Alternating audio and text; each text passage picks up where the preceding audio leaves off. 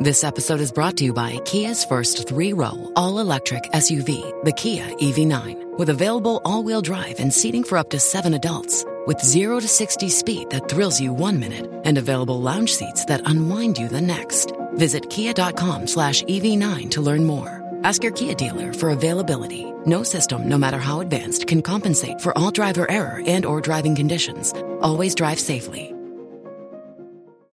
Bonjour à toutes et à tous. Et si la 5G était interdite en périphérie mais aussi à l'intérieur des aéroports? C'est la crainte des opérateurs de télécom et la menace brandie par la Direction générale de l'aviation civile. Pour la DGAC, la 5G représenterait un risque majeur envers le bon fonctionnement des avions.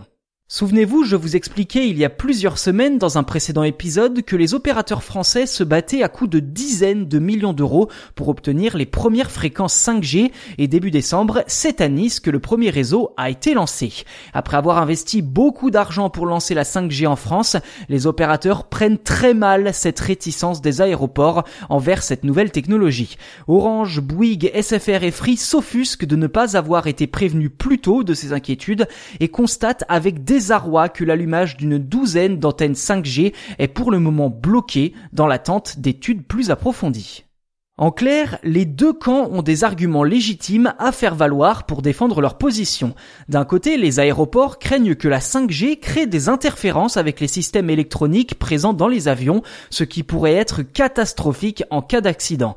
Côté opérateur, on vient en effet de boucler une procédure d'enchère particulièrement coûteuse pour plus de 3 milliards d'euros au total. Les opérateurs sont donc en effet assez pressés de lancer leurs premières offres à destination du public, notamment pour à rentabiliser leur investissement.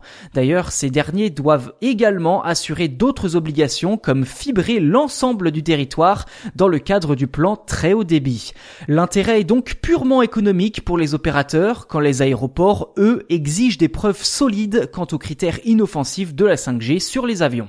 D'ailleurs, les premières menaces de sanctions ne se sont pas fait attendre. Bouygues Télécom réclamerait déjà une indemnisation et SFR menacerait de ne pas payer son premier montant à l'État, soit 118 millions d'euros.